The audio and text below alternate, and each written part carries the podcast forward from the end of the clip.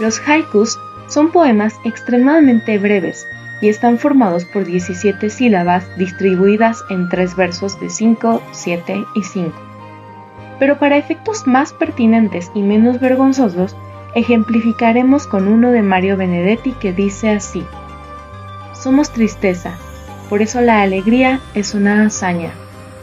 Zenin es un cuento escrito por Ryunosuke Akutagawa y nos enseña una de las más grandes hazañas que se han hecho para lograr la felicidad. Acompáñennos a explorar. Konnichiwa. Konnichiwa. Qué malos somos hablando japonés. sí, totalmente. Una disculpita. Pero bueno, eh, queremos saludarlos. Dijimos hola. Ah. Queríamos decir hola en japonés, pero no nos salió tan bien. O no sabemos. Si alguien habla japonés, ahí díganos. eh, ¿Cómo estás? Muy bien, muy bien. Este, muy, muy inspirada. Este, este cuento del que vamos a hablar hoy me gustó bastante. Me gustó mucho. Me hizo sentir como tú puedes lograr lo que sea. ¿Tú cómo estás, Axelito? Claro. Pues también este cuento me dejó muy sorprendido, muy maravillado. Y también, pues, el, escritor regularmente no, no sé, en este programa sí que he viajado por muchos autores que no conocía o algunos que, que sí conocía, pero los releí y me gustaron más. Entonces este en especial pues fue uno de los que releí, me gustaron y pues regularmente no se habla mucho de autores japoneses, o bueno, al menos mm, yo casi nunca hablo de eso. Entonces me, me, he quedado maravillado con el autor de hoy y con el cuento de hoy. Sí, fíjate que tienes razón, eso era algo que yo comentaba apenas con mis estudiantes esta semana, porque me sorprendió bastante que al preguntarles, ah, bueno, esta semana arrancamos clases en donde yo trabajo, en uno de los muchos lugares donde trabajo, arrancamos clases y, y estaban, y cuando nos saludamos, pues así preguntándoles qué les gustaba y todo, muchos mencionaron bastante el anime, ¿no? Pero muchísimo. Y hasta me hicieron como bastantes recomendaciones. Y yo me puse muy feliz porque justamente la novela que vamos a leer este semestre va a ser una novela japonesa que se llama Paprika. Y, y entonces les comenté justamente eso que tú estás diciendo, que muchas veces estamos muy, bueno, al menos acá, ¿no? Estamos muy occidentalizados y siempre hablamos de literatura de Occidente. Les dije, pero yo creo que vale mucho la pena también echarnos un clavadito en las ideas que hay, ¿no? En, en otros lugares y los conceptos que hay en otros, en otros lugares, ¿no? Yo al inicio de la pandemia estuve viendo muchos, muchas películas japonesas y muchos animes y la verdad es que me sorprendía bastante el cómo conceptualizan tantas cosas, ¿no? Y, y sí, sí, me parece un mundo muy, muy, muy interesante. Entonces, pues, pues bienvenidos a este especial japonesa. Preparen sus sushi, oh, saquen sus palillos. ah, hoy es miércoles y creo que hay dos por uno en Sushi Roll, así que pueden disfrutar eh, este lindo podcast con sus dos por uno de Sushi Roll. Maravilloso. y este anuncio no nos lo pagaron. Pueden ir y decirles que, nos, que lo escucharon aquí. sí. Sí, pues en este viaje que se llama Ficcionautas, llegamos a, a otros lados que, y es bueno descubrir, como dices, otras culturas y otros conceptos. Eh, porque también para mí eso es lo que es la lectura y la literatura, como abrir nuestra concepción y nuestra percepción de la, del mundo y de las cosas a nuevas interpretaciones, a nuevas formas de mirar la vida. Y pues creo que la literatura es una, una muy buena vía para eso. No solo es disfrutable, sino que además, pues sí nos da muchas nuevas habilidades, ¿no? Cognitivas, conceptuales. Y es importante, así como, pues no todo el mundo concibe el, eh, el exterior como, como en Occidente, y muchas veces todo está muy occidentalizado. De todas formas, pues para eso también nos enfrentamos al otro. Y pues hoy hablaremos de un autor japonés que se llama Ryonosuke Akutagawa. Que no sé si lo estoy pronunciando bien porque como ya escucharon, mi japonés está muy malo. Eh, eh, pero sí, pues ya también la globalización creo que hace llegar muchas culturas a, a otros lados, ¿no? La mezcla. Y, y pues bueno, Ryonosuke Akutagawa abogaba por eso, por unir, como que la literatura fuera algo que no se Sesgara, ¿no? estanca en un solo lugar, ¿no? Ajá, que no estuviera pues concentrado y distinguir como distintas literaturas. No, más bien, más bien al revés, ¿no? Como que se pudiera mezclar. Ahorita tal vez hablaremos un poco de tradición y, y, y al mismo tiempo de la modernidad. Sí. Bueno, este señor nació en Tokio en 1892 y murió también en Tokio en 1927. Realmente, pues, murió muy joven, muy, muy joven.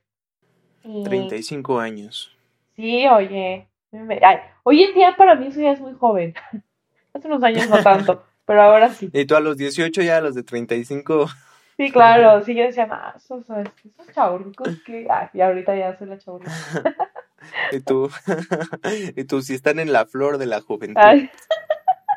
¿Qué le pasó? ¿Pero por qué? Bueno, entonces, este, él eh, tiene más que nada publicados cuentos, cuentos cortitos, y, y estos cuentos están, reflejan mucho, sí, la vida de Japón, del Japón feudal en específico, pero también, como bien decías tú, pues él intentaba mezclar esta, la vida oriental y la vida occidental, ¿no? En sus temas.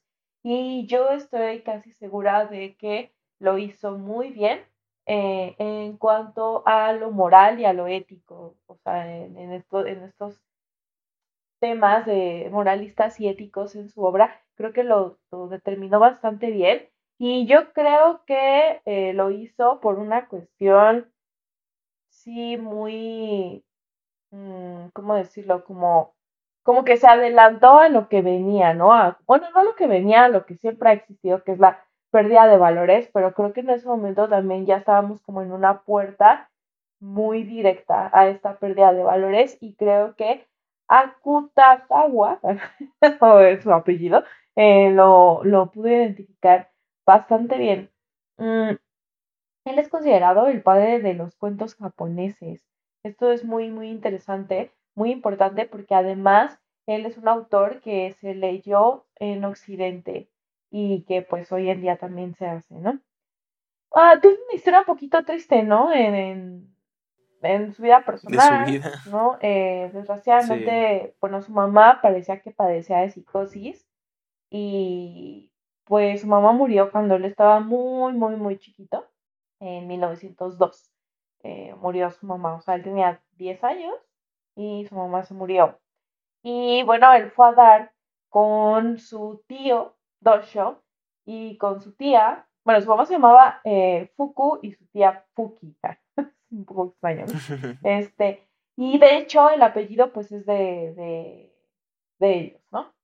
Em, y esta mujer, la tía, era una tía muy mala. Era una, una Sí, mala. era como la Thenardier ahí en los, ¿Cómo la en qué? los miserables, algo así. Como la señora Thenardier de los miserables. Es la típica señora mala que cría al, al niño huérfano. Así, la que lo maltrata y le dice cosas horribles. Sí, Pues esta justo. señora maltrataba a Kutagawa diciéndole que él iba a padecer lo mismo que su madre. Y le decía, cuando tú seas grande vas a, a sen- a ser igual que ella y vas a tener igual psicosis y, ya para qué vives casi casi. Y de hecho pues hizo mucha mella en él esos comentarios que hacía su tía al respecto. Sí, y fíjate, ¿no? O sea, él, como dice, ¿no? Por ahí, eh, mm, mi mejor amiga, ¿no? Abril, saludos, Abril. Eh, me decía mucho, ella es psicóloga, ¿no? Me, y me comentaba bastante hace unos años de cómo cuando tú le dices así a tu hijo, eres un flojo, eres un flojo, pues claro que va a ser un flojo porque no sabe ser de otra forma más eh, de lo que tú le estás diciendo que es, ¿no? Y no sé si he comentado esto en, en algún otro podcast, pero por ejemplo, eh, la primera persona en decirnos quiénes somos, pues es nuestra mamá, ¿no? O sea, Lacan tiene su, su, su teoría esta del espejo y de que se, la mamá eh, tiene cargando al niño frente al espejo y le dice, mira, ese eres tú. Entonces, eh, la primera persona que nos dice quién eres, quiénes somos, es la mamá, ¿no? Entonces, la, la mamá puede decirnos lo que somos y nosotros lo vamos a creer. Pero en este caso, pues este autor no vivía con su mamá, vivía con su tía, pero sí era su figura materna y su figura materna le estuvo diciendo todo el tiempo, tú estás o vas a estar loco, ¿no? Vas a tener psicosis también. Entonces, él sintió como una identificación con su madre, a pesar de no haber convivido tanto con ella y de no haber convivido tanto con su psicosis, sí tuvo mucho influencia, yo creo, ¿no? De, de esto. Y, finalmente, pues, el autor se termina suicidando a, a esta edad, tomando veronal, una sobredosis de veronal, y deja una carta suicida, ¿no? O su carta suicida, eh, la que estaba escribiendo, que pues es muy interesante eh, lo que está diciendo allí. Eh, ¿Cómo ves, Axelita? ¿Cómo la ves? Pues sí, eh, ahorita eh, eso que ponemos sobre los niños y que les decimos quiénes son tiene un nombre, se llama el efecto Pigmalión y está estudiado. Hay una comunidad en África donde los niños que nacen un cierto día de la semana, según el día de la semana les ponen como un destino, casi casi como los signos zodiacales. Eh, en este caso creo que son los miércoles, a los niños que nacen en miércoles, les dan un nombre y van a ser problemáticos durante su vida y así. Eh, y, los, y los etiquetan de esa forma. Ahorita me acordé de esto. Y extrañamente en las escuelas, los niños pues que tienen más conflictos, que tienen más problemas, que generan eh, pues peleas, son los niños que tienen esta etiqueta. Pero está estudiado que muchas veces si si tú le das una, una etiqueta o le dices cómo va a ser a un niño, que regularmente eso se cumple. Y lo más extraño todavía es que en esas comunidades, pues los niños que nacen en eso, las cárceles están, o sea, la población es como porcentualmente más alta con niños que estaban así como etiquetados de esa forma. El efecto Pigmalión. Qué loco, ¿no? Pero bueno, eso nada tenía que ver. No, pero sí, sí, sí, es, eh, muy, es muy importante eso. Y fíjate, ¿no? O sea, ahorita que estabas diciendo de la tía que le decía, tú vas a hacer así. A mí me, me, me pone a pensar en un fragmentito que tiene en su carta, suicida. Eh, habla, ¿no? Eh, bueno, les voy a leer así el primer parrafito nomás, rapidísimo. Rápidamente. Probablemente nadie que intente el suicidio como Reitner muestra en uno de sus cuentos, tiene clara conciencia de todos sus motivos, los cuales generalmente son muy complejos. Por lo menos en mi caso, está impulsado por una vaga sensación de ansiedad, una vaga sensación de ansiedad sobre mi propio futuro. Y a mí me pone a pensar mucho en, en la tía diciéndole, tú vas a ser así. Sí. ¿No? Sí, pues sí, uno de, uno de los motivos que dicen es ese miedo que sentía a convertirse en, a empezar con estas alucinaciones y todo. Tuvo miedo de, pues de esa, de esa vida. De tener esa enfermedad. Y al final terminó, pues prefirió el, el suicidio. No, sí. Y vaya, pues él ha escrito muchas cosas. Una de las adaptaciones cinematográficas más famosas de Japón, que es Rashomon, es una adaptación de uno de sus cuentos, eh, hecho por Akira Kurosawa. Y pues bueno, el cuento que tenemos hoy concuerda mucho con esta parte de conjuntar un poco la tradición japonesa con la modernidad, de hacer un balance entre lo occidental y lo oriental.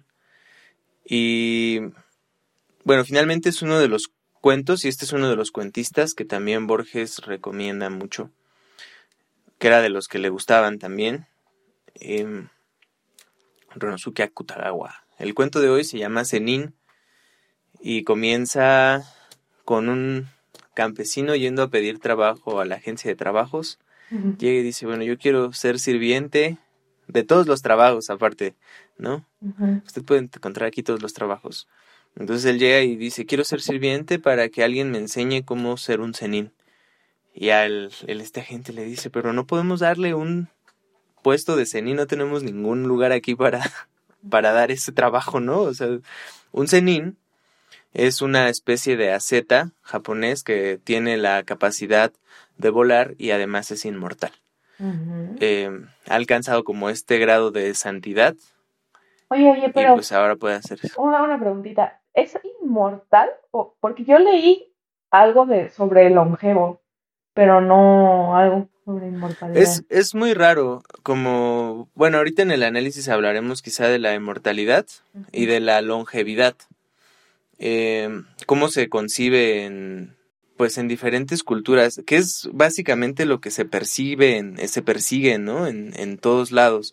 Y yo creo que vamos a llegar hacia allá con esto de la búsqueda ética, porque al final lo que nos da más miedo en la vida es el final de la vida. Este, pero justamente, por ejemplo, las tradiciones chinas, primero en China, eh, todos los trabajos que se hacen son para la inmortalidad o la longevidad. Eh, por ejemplo, pues también tú sabrás un poco más de esto, pero también un poco en el yoga, ¿no? Se alcanza una iluminación, pero para trascender la muerte y al mismo tiempo pues mantienes el cuerpo sano para ser longevo. Es como, o sea, este cuerpo, este cuerpo es longevo, pero al alcanzar la santidad pues alcanzas también la inmortalidad, que es en otro plano de existencia, no tanto como con, en tu cuerpo. O sea, eres longevo e inmortal. Como estos cuerpos que dicen que no están muertos, sino que solamente están en un estado de meditación tan profundo que el corazón está latiendo hacia un a un este nivel súper súper bajito para mantenerse vivos, pero están vivos, o sea, están vivos, pero pues llevan siglos de los siglos así, ¿no? Pero bajan la velocidad, es algo muy fuerte.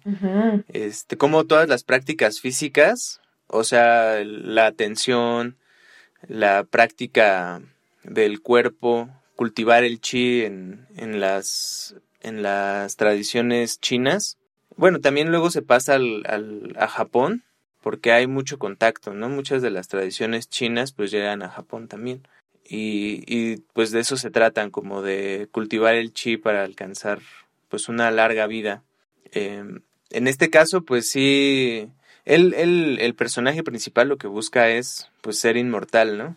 Este, él dice como, bueno, lo que pasa es que yo me di cuenta de que a pesar de que todas las personas pueden ser ricas o pueden ser campesinos, todos ellos un día van a, perecer, van a morirse. Los únicos que no son los zenin. Y por eso yo quiero convertirme en un zenin. Es porque también pues veo que ellos sufren y padecen y hacen pues eso y por eso yo vengo aquí a los empleos pues para convertirme en esto. Y el señor este le dice, no, pero pues eso no se puede, o sea, usted no puede conseguir un trabajo donde... y al, el, esta persona le contesta, bueno, se llama Gonzuke, el personaje principal. Le dice, bueno, entonces usted me está mintiendo porque dice que aquí se consiguen todos los trabajos.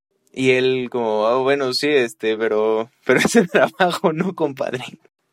y a Gonzuke como, oh, pues entonces me está mintiendo, yo no me voy a ir de aquí hasta que me consiga un trabajo de Zenin. ¿No? Y ya este, este trabajador le dice, bueno, voy a ver qué puedo hacer, voy a buscar algún lado, a ver, y, venga después, nada más para deshacerse de él. Y ya se va, dice, bueno, está bien, bueno, vuelvo luego. El, el empleado de la agencia de trabajos se va y le platica a su amigo doctor su aventura con Gonzuke. Y el amigo doctor, no, pues sí, qué raro esta persona. Siendo que en ese mismo momento, pues escucha a la, la esposa del doctor, con el que estaba hablando el empleado de los empleos, el empleo de los empleos. Y le dice, a ver, cállate, cállate, mándanoslo, nosotros lo hacemos en INA. ¡Qué horror! La que aparte... ahora está ahí. Oh, ¡Qué horror! Así el, el doctor, no, pues está cabrón. Y la señora, y la señora, cállate tú. A ver. ¿Cómo qué? ¿Que quiere qué? ¿Que haría lo que sea? Mándamelo, mándalo. No, shh, cállate. Tú mándalo para acá. Nosotros lo hacemos en Tú échanoslo, nosotros lo convertimos. Y ya el doctor se queda solo y le dice, oye, pero pues, tú cómo vas a saber qué hacerlo senin. Y esta señora, que además apelle- a- apodaban la vieja zorra, este, así la, así la apodaban, Es que está muy bueno ese apodo. por astuta, por astuta. Y muy preciso. Este, Ah, sí, claro. Yo no había pensado en otra cosa. pues no, o sea, si alguien estaba pensando en otra Ah. cosa. Ah, sí, muchachos, no crean que Por esto la- va a tomar otro giro. No, no, no, no, no. Esto no se va a convertir en hentai, nada de eso. Ajá. Eh, el, el doctor le dice, oye, pero pues tú no puedes convertirlo en cenin, no seas payasa. Y ella, no te metas donde no te importa, mijo. Yo tengo mis negocios. Tengo mis propios business y si tú no vas a apoyar, mejor cállate. ¿No? Y ya, este. Total que con su qué llega a la casa con una parte vestido ceremonialmente porque pues es un día importante, lo van a hacer Zenin, va a entrar a la casa donde lo van a convertir en Zenin. Ya llega y, y le, y le dice al doctor, oiga, pero sí me va a hacer Zenin, ¿no? Y ya el, el doctor como, este, no, pues este, mira, yo no sé, este, la que sabe es mi esposa, dile a ella. Y ya la, la señora le dice, bueno, sí, te vamos a dar el secreto para que seas Zenin, pero vas a tener que trabajar para nosotros como sirviente durante 20 años. Y al cabo de esos 20 años, donde no vas a recibir paga de ninguna clase, bueno, no, eso de ninguna clase, quién sabe, a lo mejor sí va a recibir alguna paga, ¿no? Así como techo y comida. Pero ella le Bueno, dice que no de- iba a recibir salario. ¿no? Ajá, dice que no va a recibir salario, este, que va a trabajar allí como su sirviente durante 20 años y al término de esos 20 años lo van a convertir en un zenin, le va a dar el secreto para hacerse zenin. Es, durante 20 años, él lava, trabaja, este, les baña al perro, les lava los vidrios, el baño, les da de comer, todo, todo, todo, su sirviente completamente durante 20 años con mucha diligencia logra pasarlos y, y, y al término de este lapso llega con la señora y le dice, bueno, he trabajado aquí durante 20 años, ya tengo mi traje ceremonial de nuevo, porque hoy es el gran día en el que usted me va a convertir en un zenin y me va a dar el secreto. Y el doctor así como, no manches, ahora sí, ¿qué vas a hacer? ¿Qué vas a hacer tú? va?" Ujú. Y ya, este, ella le dice, oh, mm, su labor iba a ser darle una tarea pues tan difícil que no la pudiera cumplir, ¿no? Ujú. O que le diera miedo. Entonces le dice, mira, vas a hacer exactamente lo que yo te diga, porque si haces algo diferente, pues no, no te puedes convertir en un, en un zenin. ¿Estás listo? Y ya él así como pues súper determinado a cumplir su sueño de convertirse en un zenin, dice, estoy de acuerdo. ¿A quién tengo que matar? este, ¿a qué- ¿qué tengo que hacer? ¿Qué me tengo que comer? Y ya la señora así, este, "Ah, pues te vas a subir muy alto en ese árbol, hasta arriba. Y el doctor así, no manches, mujer, pero ¿qué estás haciendo? Pobrecito chavo. Y ya tú cállate, como siempre. Cállate, si no, si no vas a ayudar, mejor chitón. Sí, sí, súbete, súbete, hasta arriba, hasta arriba, hasta la, hasta la punta del árbol. Y ya Gonzuke llega hasta la punta del árbol. Y la señora, bueno, ahora suelta la primera mano, suelta la mano derecha. Y, y ya, ¿no? El doctor, como no manches, lo vas a matar, ¿qué vas a hacer? Aparte de ahí abajo hay una piedra gigante y seguramente si Gonzuke se cae, pues lo vas a matar. Y ella, no, no, cállate, cállate. Seguramente no se va a atrever, ¿no? Y ahora suelta la mano izquierda. Y pues imagínense toda esta tensión creada, ¿no? Entre lo que va a pasar. Así Gonzuke, muy determinado, suelta la mano izquierda. Y en ese mismo momento comienza a, a volar y se eleva por los aires y se ve su jauri, que es su traje ceremonial que traía puesto. Se ve cómo vuela por los aires y se va y dice muchas gracias por darme el secreto para convertirme en un zenin. Ujú. A que no se esperaban ese final, muchachos. Yo tampoco. Sí, es, es hermoso. Aparte, sí se enchina la piel cuando, cuando lo ves volar, ¿no? O sea, porque todas las... Cuando lo ves volar, Axelita ya teniendo Bueno, cuando alucinaciones. lo- yo, yo, yo bien... Ay, perdón. Pues, ¿dónde lo fuiste a ver? Pues yo me lo estaba imaginando. Pero bien seguro. No, se te eriza la piel cuando lo ves volar. Pues sí, si yo viera no. volar a alguien, también se me erizaría la piel, por supuesto. Diría, ¿cuál es el trozo? Yo- No, míralo volando por los aires. Bueno, Oye, Ya. no seas grosera. ya, perdón, perdón, es que me dio mucha risa, sí. que tú estabas Bueno, cuando lees que vuela, ya. Yo sí me lo, yo lo vi. Bueno, Hasta vi su jaurí.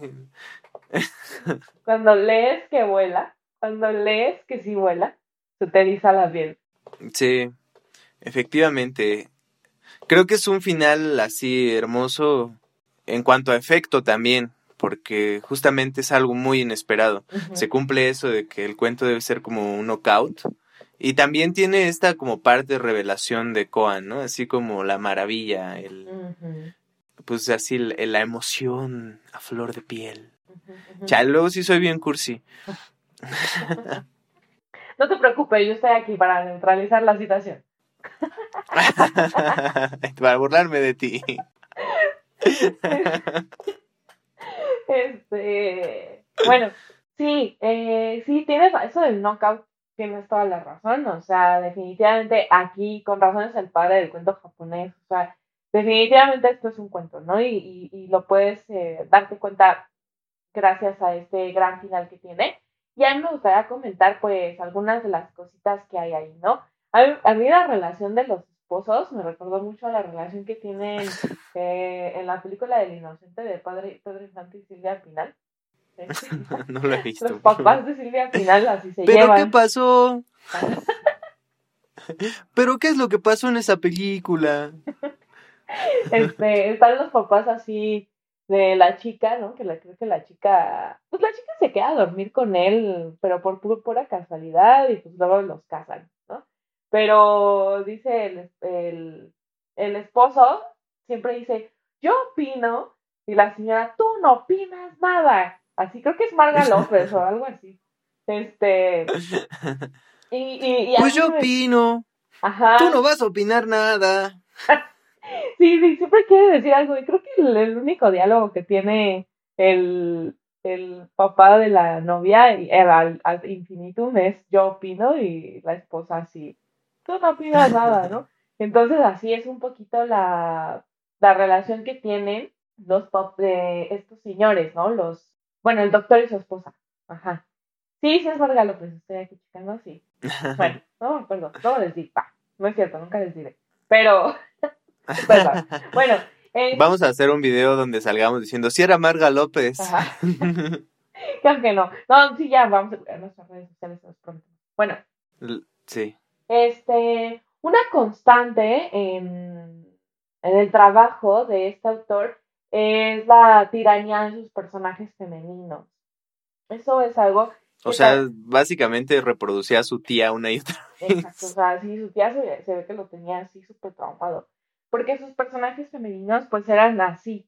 O sea, dominaban la situación. Eran mentirosas. O sea, eh, pensaban solamente en ellas, en su bienestar, etcétera. De hecho, si ustedes ven la peli, que la peli, pues no más está basada en ese relato de Rashomon, sino también en el relato de él en el bosque. eh, en esos dos también pueden ver, o, o vean la peli, ¿no? Y, y la y la chica termina, la chica protagonista termina así como la peor araña así del mundo, peor que Elena de Troya, mucho peor. Entonces, eh, aquí... O sea, ella pon- no termina tan mal. Bueno, pero ahorita sí es considerada, bueno, no sé ahorita, pero por años ha sido considera- considerada la mayor P de la- toda la literatura, la pobrecita de Elena de Troya, hasta que Gorgias de Leontino eh, le hizo su elogio a Elena. Bueno, luego hablaremos de eso. Em, por ahora... Ah, es- sí, deberíamos hablar de mitología uno de estos días. Por ahora, este, ¿qué? Ah, sí, la personaja, la personaja, este, pues así es, ¿no? O sea, ella está dominando la situación porque desde el inicio que llega el, el empleado de empleados, llega y dice, ay, es que hoy me pasó esto, y ella, luego, luego ahí ve, no, la oportunidad la toma, no la deja ir, y lo, y lo tiene así, pero en una friega total al pobre protagonista durante 20 años, y al final es, lo que ella quiere es que él muera, o sea, eh, hacerlo llegar tan alto, tan alto, tan alto, bueno, eso que según yo, ¿no? Eh, o no sé. Puede sí, ser pues más bien es como una apuesta, ¿no? Así de, o pasa una de las dos cosas, o sea, o no se atreve o a se atreve y hacerlo se muere. por miedo, o se atreve y se muere. Entonces, pues finalmente es un ganar-ganar para mí porque ya tuve a un esclavo este, durante 20 años. Y si no se atreve, pues ya le puedo poner ahí el pretexto de que no se atrevió y por eso no se convirtió en Zenin. Y si se atreve, pues se va a matar y ya, quien me reclama? Entonces yo creo que más bien hacia allá iba pues esta astucia, ¿no? Sí, De claro. esta señora. Y que no le importa, ¿no? O sea, no le importa ninguna de las dos opciones. O sea, ni haber engañado, ni que alguien muera, porque ella lo está empujando, ¿no? Hacia ese lugar. Entonces, sí, eso, eso está como que relacionado también el hecho de que este autor, pues sí, decía que se estaba perdiendo mucho de lo, de lo moral y en la sociedad japonesa, ¿no? De, de sus tiempos. Y, e- y eso era algo que él exponía bastante en su obra. Entonces aquí también podemos ver eso, ¿no? O sea, el hecho de justo del abuso que, que ella comete, ¿no? El abuso al, al extremo. Pues sí, mucho, mucho también ahora, pues este cuento va creando como una tensión muy interesante en la utilización de los conceptos, cómo se van contraponiendo, que justamente eh, es, es bonito porque al final triunfa el bien, ¿no? En este caso, pues este chico Gonzuke se entrega con mucha devoción a lo que quiere hacer. Y ese es como su objeto de deseo o lo que la búsqueda que él, que él tiene es convertirse en una Z, no en una Z, sino en una AZ. O sea, es como No en una letra, no en una, no en un hongo. Tampoco. Exacto. Este, en, en este, pues santo, ¿no? En este cenín. Eso es lo que él quiere y, y lo quiere por una razón muy específica, porque se da cuenta de que esa es la única forma, pues, de vivir agradablemente. Entonces él nunca falta como a esa, a esa fe, a esa búsqueda. Él pone toda su energía en eso. Llega alguien que se aprovecha de él, justamente, y pues creo que se genera ese efecto, ¿no? De, en esta contrapartida entre el, pues sí, el, podremos decir aquí el opositor, que es esta señora, la vieja zorra. Vieja zorra, cállese vieja zorra. Este, a, ella es el opositor de este Gonzuke. Entonces ella está como impidiendo que llegue a su destino y al contrario se pues se aprovecha de la situación, se aprovecha de esa fe que él tiene, de este hacer, de este hacer que lo lleva a buscar y ve la oportunidad, como dices, y eso es lo que genera una tensión tan fuerte. Y por eso es que al final, pues, el, el, el desenlace es tan maravilloso, ¿no? Porque no te lo esperas, porque sabes que es una mentira. Eso que ella está, o sea, tú como lector, y eso es lo que también crea, pues, este narrador, ¿no? El narrador que va enfocando siempre hacia el ella no sabe, o sea, y, y tú como lector sabes que ella no sabe, que solo le está mintiendo. Y eso es lo que, pues dices, no manches, pobrecito, o sea, lo, lo esclavizan, casi casi lo utilizan de sirviente, y al final no va a obtener nada y todo su esfuerzo va a ser por nada. Y se crea esa tensión, ¿no? Porque siempre se está enfocando en que no va a pasar, o sea, en que sabes que no va a llegar el punto. Y pues cuando pasa, cuando sí pasa lo que Gonzuke quería y él logra su objetivo a través de lo que él cree, pues de su maravillosa ignorancia, desde donde él piensa que sí lo van a convertir y, y confía en eso, llega y alcanza. Pero ahora, bueno, viéndolo desde una perspectiva, en esta parte de ser un cenín, como los requisitos para ser un cenín, ¿no? para hacer una Z. Este, pues esta, esta fe implacable que tiene que ver con una unión, ¿no? Que al final, aunque la señora no conociera el secreto, eso no importa porque pues lo que él hace, sus acciones son las que van a hablar por él, no otra cosa, ¿no? Y dentro de esta perspectiva, pues la metáfora se cumple. Al final él hace con devoción, él hace con... aunque esté a priori engañando, o sea, las acciones que él hace son reales. Y, y pues ya cuando se eleva por los aires y se convierte en un cenín, se genera ese, ese milagro, ¿no? Esa maravilla. Y dentro pues de la poética hemos hablado bastante como del fantástico y de la maravilla, del milagro, bueno, del milagro no, pero pues sí, del, del maravilloso, del extraño y del fantástico. Pues yo creo, y Borges lo pone aquí en su, en su antología de literatura fantástica, este, un poco por eso, porque en lo maravilloso pues das por sentado que él se va a convertir en un cenín, ¿no? Porque sabes que los cenín existen y sabes que hay, pues en ese mundo es la regla, pero en este mundo la regla es otra.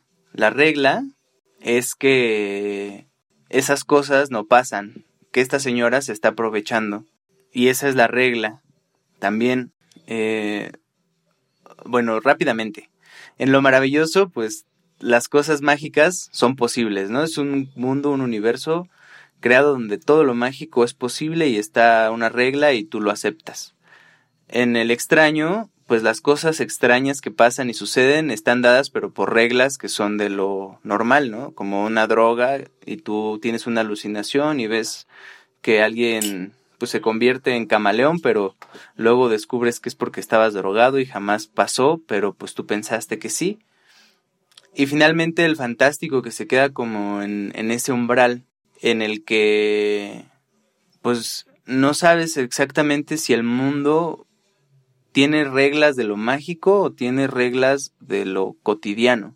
Entonces te quedas como en la mitad de ese mundo y es lo que pasa aquí también. El mundo es cruel y decadente, ¿no? O sea, al final está representado por este empleado que le dice, bueno, pues eso no va a pasar, o sea, esto no pasa en este mundo, por la señora que dice, ah, bueno, pues yo veo aquí una oportunidad y la voy a tomar, y por Gonzuke que tiene una fe en que eso es posible y que tú jamás esperas que pues lo que él piensa sea posible. Y al final, ¡pum! pasa. Y entonces ese sentimiento que tienes al final de este cuento es exactamente pues lo fantástico la magia que invade un mundo cotidiano y un mundo decadente. Sí, fíjate que esta, esta Elena, creo que ya me ha platicado de Elena, es una china, y ella estudió literatura japonesa, ¿no? Y a, y a ella le gusta bastante el realismo mágico, es muy fan del realismo mágico latinoamericano, ¿no? Y me decía de este autor que, que, que, que a ella se le hacía muy realismo mágico, ¿no? Y, y yo veo, ¿no? Esta última parte, ¿no? De cómo él se va volando ¿no? Y me recuerda bastante a cómo Remedios la Bella se va volando, ¿no? También.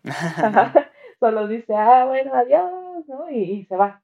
Pero, pero bueno, también creo que, además de lo que tú estás comentando, a mí me gustaría a platicarles sobre un concepto del que pues yo me acabo de enterar y que está relacionado con esto. Ahorita van a ver cómo lo voy a hablar, que no se me ve la onda.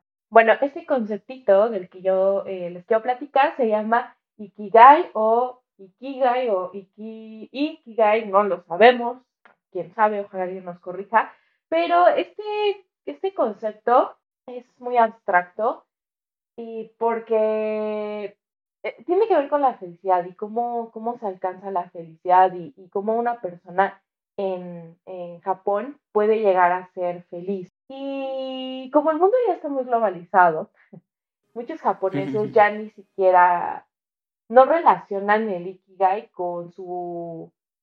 Por ejemplo, para muchos en Occidente sería como decir, ah, pues sí, este, felicidad es que todo lo que haces te guste, o al menos eso podría ser como uno de, ¿no? Los conceptos que tendríamos.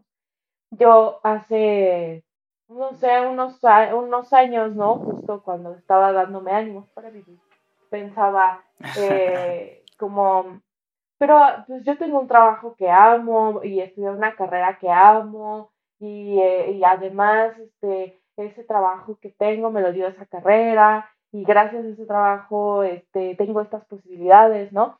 O sea, ya saben, echándome porras, ¿no? Para, para en serio encontrar como que lo que yo hacía era algo que me hacía feliz. Y para los japoneses, ellos esto, el Ikigai, ni siquiera lo relacionan con su trabajo. O sea, como el 7% lo relacionan con su trabajo, ¿no? Eh, y entonces ustedes dirán, bueno, ¿qué es, no? Y bueno, en primer lugar dicen que es algo sumamente obvio. Número dos, eh, bueno, que cuando te des cuenta que es, ¿no? Es algo muy obvio. Y es tan obvio porque lo haces todo el tiempo. Y si lo haces todo el tiempo es porque es algo muy especial. Y si es especial es porque es algo importante. Y siempre hay que tener en cuenta que todo lo que, se, lo que hacemos es en torno a ese algo especial. Eh, también, ¿no? Nos da como una, eh, como esta, esta recomendación de el Ikigai de tomarse en su tiempo. Tómate tu tiempo. Dice, tómate tu tiempo para decidir todo. Para decidir a tu pareja, para decidir a tus amigos, para decidir a tu trabajo, para decidir absolutamente todo lo que tengas que hacer. Eh, hay que olvidar el egoísmo, hay que dejar de un lado el egoísmo. ¿Y cómo se hace esto? O sea, bueno, quién sabe, ¿no? Yo creo que todo el mundo querríamos saber cómo se hace. Pero bueno, nos da un ejemplo por ahí, ¿no?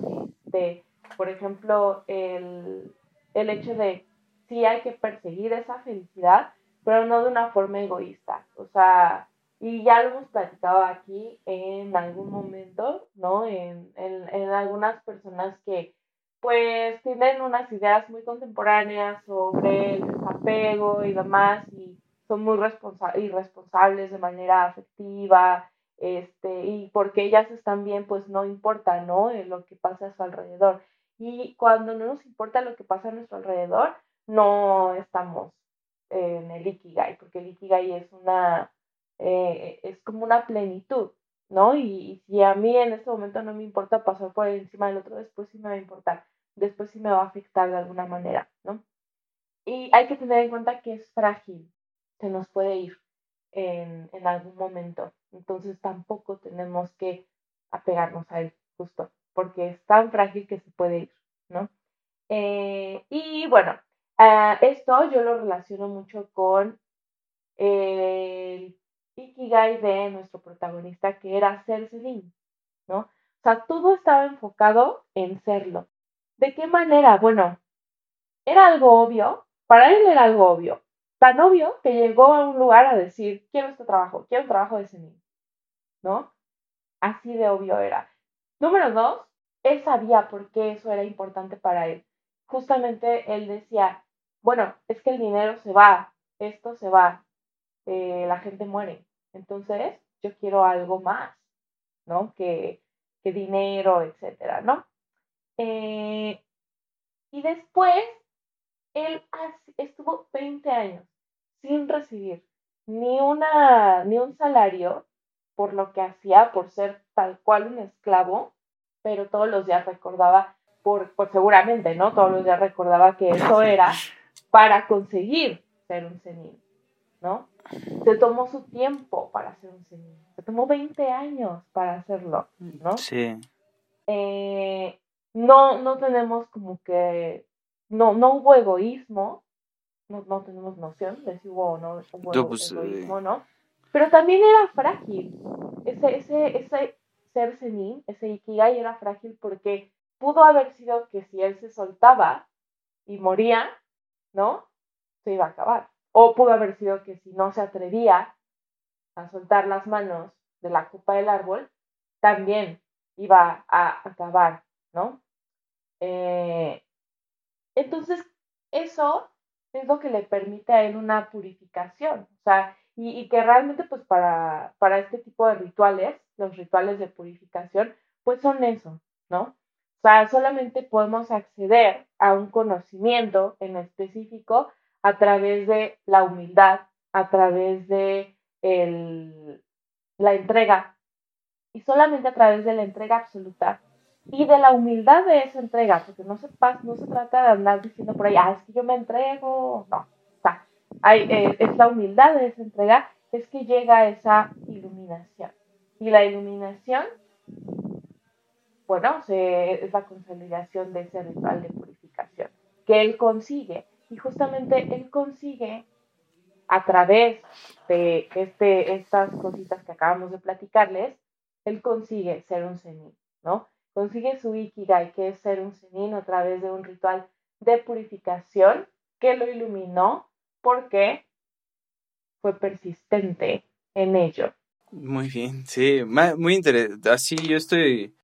Algo que he aprendido mucho en estos días es justamente sobre la lentitud, como pues la lo más importante en estos momentos es la producción eh, y justo se o incluso pues se utilizan conceptos pues muy ancestrales como si te pudieras graduar con honores en ser un santo, ¿no? Así en sea conviertas en un santo en 10 segundos.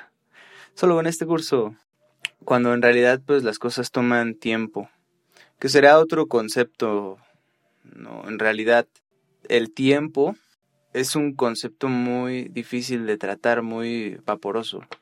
Punto es que pues en estos ratos todo necesita ser instantáneo, rápido, eh, necesitamos conseguir las cosas inmediatamente. Y justamente cuando es, es raro porque yo creo que es como un círculo vicioso. Cuando uno entra en la lentitud, pues también quizá es como algo muy humilde porque te das cuenta que somos muy perecederos, ¿no? Y pues, pues ese mismo ser perecedero es como el lento que llevamos prisa, porque, pues no sé, yo creo que conceptualmente quisiéramos alcanzar, y también genera mucha ansiedad, pues sí, muchos males, ¿no? Querer así con prisa, o sea, ahora justo lo contrario sería hacer las cosas con prisa, contrario al Ikigai, hacer las cosas con prisa por razones muy egoístas eh, y sin una real devoción, sin una real fe. Que esto pues es súper contrario a, a, un Ikigai, ¿no? Eh, incluso pues también elidimos la otra parte, la contraparte del placer. Como que muchas veces se quieren conseguir las cosas por el placer de ser esto o de ser aquello, pero muchas veces es inevitable pues el dolor, ¿no? el sufrimiento. Y pues más bien a veces de lo que se trata es de aprender cómo darle sentido a ese sufrimiento. Justo como dices, o sea, él se acordaba cada vez que a lo mejor estaba a punto de, de renunciar, se acordaba, esto lo hago porque quiero convertirme en un zenin. No sabemos, eso ya, esto ni siquiera lo pongan en, eso no recuerden, pero, creo que sí, ponerle como este objetivo, bueno, no me puedo evitar el sufrimiento, por ejemplo, con, con la lectura, ¿no? Se supone que tiene que ser placentero, pero también eso es quitarle mucho a la lectura, porque muchas veces no va a ser placentero, o sea, muchas veces va a ser aburrido.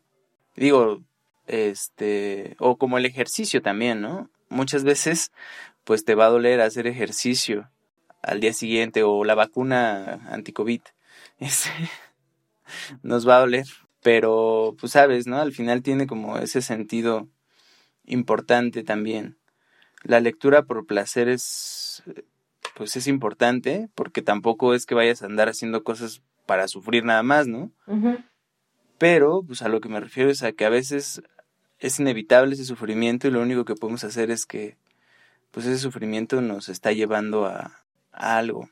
Ese momento ¿no? Sí. Eh, y no quitarle la lentitud, hacer las cosas sin prisa. O sea, por lo mismo con la lectura. O sea, a veces se toma mucho en cuenta como lo que tenemos que hacer es leer 500 mil libros en un día o en un mes. Pero pues a lo mejor de esa forma ni siquiera estás aprovechando bien el libro. Eh, o sea, puedes leer lentamente, a lo mejor te encuentras con partes a las que no le vas a entender tanto. Entonces, pues en ese momento a lo mejor te desesperas y sufres, pero luego dices, ah, lo retomo porque sé que esto me va a ayudar, o esto me, pues me es útil, ¿no?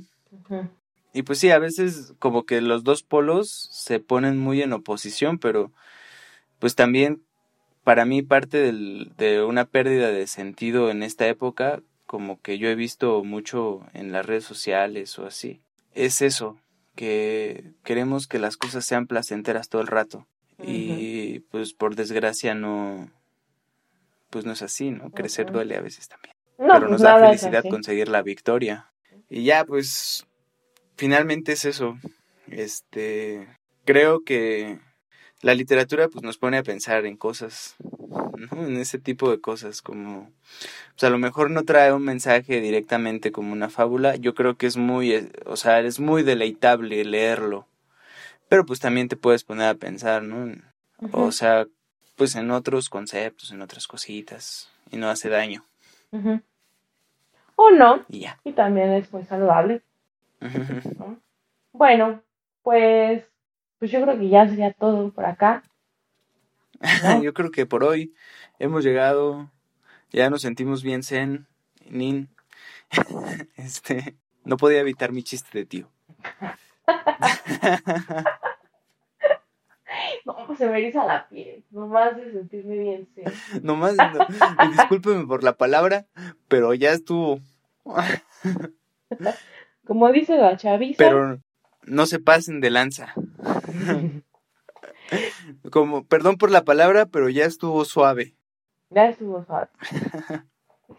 recuerden que a partir de este programa nos van a estar escuchando cada 15 días, ¿vale? Entonces, eh, pues esperamos dentro de 15 días por acá. Muchísimas gracias por escucharnos. Abrazos a todos.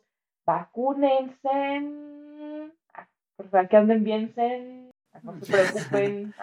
Y bueno, pues nos veremos dentro de 15. Hasta la próxima. Hasta la próxima. Y en el próximo episodio continuaremos con nuestro viaje japonés a través de la obra del escritor contemporáneo Haruki Murakami. Gracias por escucharnos. Recuerden que desde ahora podrán disfrutar de todos nuestros episodios cada 15 días en las mismas plataformas. Spotify, Google Podcast, Apple Podcast y Anchor. No olviden darnos seguir en nuestras redes sociales de Facebook e Instagram. Hasta la próxima, ficcionautas.